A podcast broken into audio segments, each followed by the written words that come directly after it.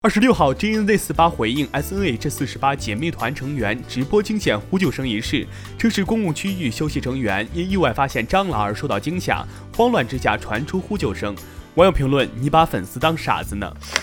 二十六号，据港媒，赌王何鸿燊去世，享年九十八岁。根据教育部对于新冠肺炎防控的安排，教育部考试中心与英国文化教育协会按要求即日起取消中国大陆地区2020年6月各类雅思考试，考试费将全额退至考生个人报名账户。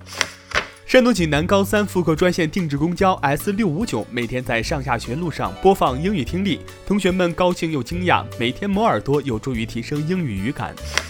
近日，中国科学家在野外考察过程中重新发现早已被宣布野外灭绝的骷髅杜鹃。由于目前仅在野外发现一株，急需进行抢救性保护。近日，自然资源部完成了对中国海洋石油集团垦利六杠一油田探明储量报告的评审备案工作。截至目前，垦利六杠一油田石油探明地质储量超过一亿吨，标志着该油田成为我国渤海兰州湾北部地区首个亿吨级大型油田。国家统计局披露数据显示，以非私营单位为例，共十个行业超平均水平，六个行业年平均工资水平超过了十万元，超十六万元的年平均工资让 IT 业连续第四年保持第一。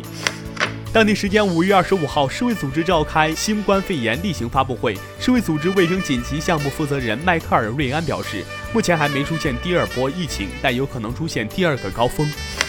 近日，重庆巴南一景点“天空之镜”火爆朋友圈，一游客开车一百余里打卡，看到实物后吐槽差距特别大。景点负责人称需要一定的拍摄技术，目前已做出整改。从广东省水利局获悉，第一波龙舟水凶猛袭澳并停歇两天后，二十五至二十六号，第二波龙舟水又将来袭，广东大部将出现大雨到大暴雨的强降水过程，已启动水利防汛四级应急响应。我是耕龙，下期见。